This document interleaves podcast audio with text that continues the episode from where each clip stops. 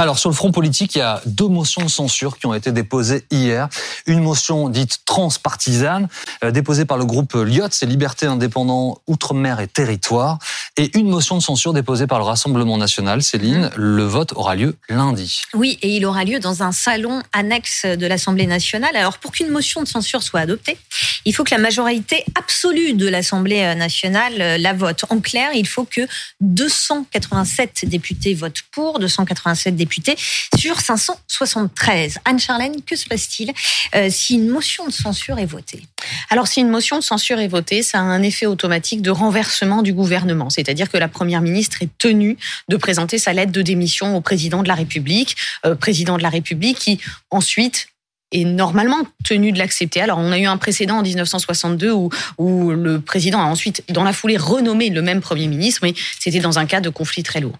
Euh, c'est déjà, arrivé, euh, du coup, qu'une motion de, de, censure entraîne le renversement du gouvernement ou pas du tout? C'est déjà arrivé une fois, en 1962, où une motion de censure, alors qu'il a, pour le coup, n'avait rien à voir avec un 49-3, une motion de censure dite spontanée, c'est-à-dire par laquelle le Parlement a souhaité euh, renverser son gouvernement a, abouti seulement une seule fois. Il faut savoir pour autant que la motion de censure, elle, elle est actionnée beaucoup plus souvent. Donc, ça prouve que ça reste un outil très difficile à euh, utiliser. Et c'est l'idée, puisque l'idée, c'est qu'on puisse avoir des oppositions constructives. Donc, il faut qu'elles puissent se coaliser avant de démontrer qu'elles sont capables de destituer un gouvernement en place. Évidemment, on ne confond pas les signatures nécessaires au dépôt de la motion, 58, et les votes ensuite, qui interviendront lundi. Euh, est-ce que ces deux motions, ont une chance d'aboutir? Celle déposée par le Rassemblement national n'a aucune chance d'aboutir parce qu'aucun député, euh, par exemple de la NUPES, hein, ne signera une motion de censure du Rassemblement national. Donc elle n'a quasiment aucune chance d'obtenir les 287 voix nécessaires. La motion de censure transpartisane maintenant déposée par le groupe Lyot qui est au centre a plus de chances d'être soutenu à gauche et à droite. Le service politique de BFM TV a sorti les calculettes et cette motion de censure, elle pourrait rassembler environ 259 voix de députés euh, de gauche, du RN, de Lyot et une toute petite poignée de républicains. Il en faudrait 28 de plus en fait là des, des, des votes pour pour faire tomber le gouvernement et pour cela il faut aller chercher de l'aide du côté euh, des républicains mais Écoutez ce que disait le patron du parti jeudi. Nous ne voulons pas, dans ce contexte, rajouter du chaos au chaos. Et c'est pour cela que nous venons de décider en réunion de groupe que nous nous associerons à aucune motion de censure et que nous ne voterions aucune motion de censure. Pour l'instant, et malgré ce message d'Éric Ciotti, quelques députés, les républicains, pourraient voter la motion de censure. Écoutez. Je n'imagine pas retourner dans mon département des Ardennes sans avoir voté sur quelque chose. Ici, je suis représentant du peuple. On m'a déjà privé de mon droit de vote sur ce texte si important. Vous imaginez bien que sur une motion de censure pour sanctionner le gouvernement, euh, je, n'hésiterai pas. Euh, nous avons cette liberté euh, de pouvoir voter les motions d'où qu'elles viennent. qu'elles viennent de l'extrême gauche ou de l'extrême droite, peu importe. je vais fermer les yeux sur la provenance. Je vais me, me fier qu'à l'intégralité du texte qui nous est présenté et je verrai bien euh, aujourd'hui, je ne m'interdis rien.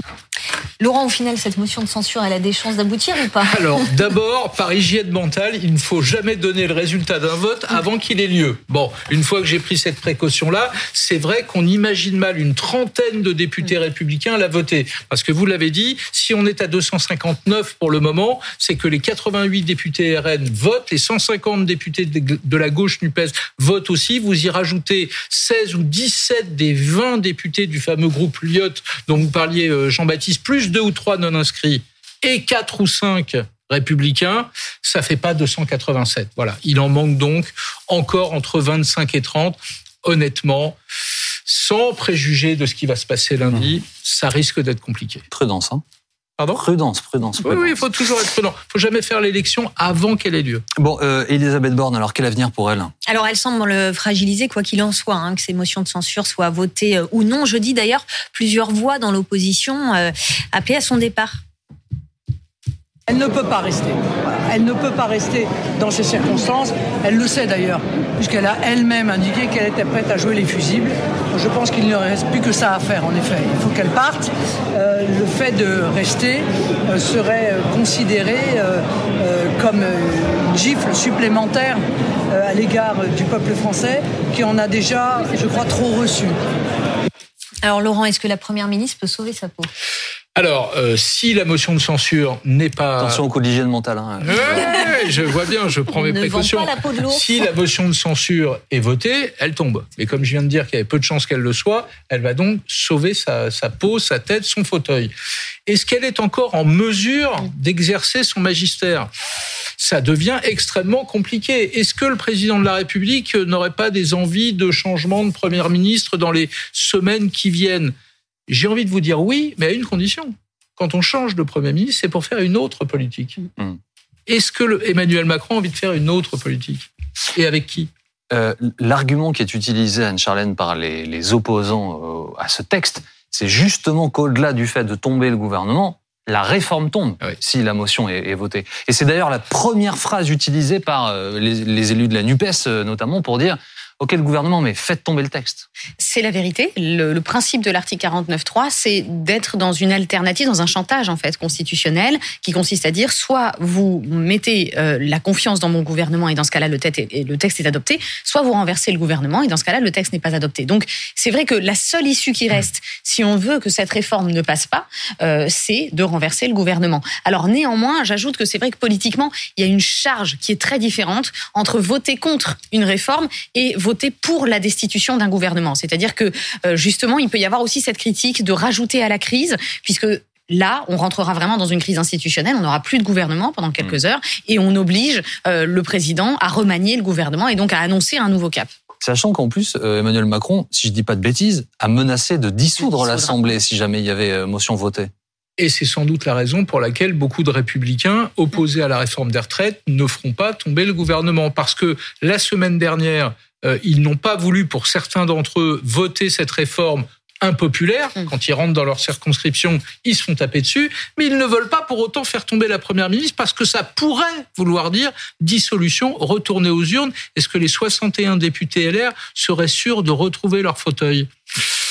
Dans les deux cas, vous noterez quand même qu'il manque un tout petit peu de courage. C'est vrai, il y a quand même un, point important, c'est que c'est sous la Ve République qu'on a ajouté ce délai de 48 heures que nous vivons aujourd'hui, euh, qui permet justement, enfin qui était censé permettre qu'une réflexion fasse pencher la balance en réalité, c'est-à-dire de se dire, euh, est-ce que ceux qui finalement se mobiliseraient sur la colère pourraient réfléchir et ne pas la signer, ou au contraire, en retournant en circonscription, vivre les tensions et être tenté de la signer? Ce qui voudrait dire que jeudi dernier, on est allé au 49-3 parce qu'il n'y avait pas de majorité pour voter cette loi.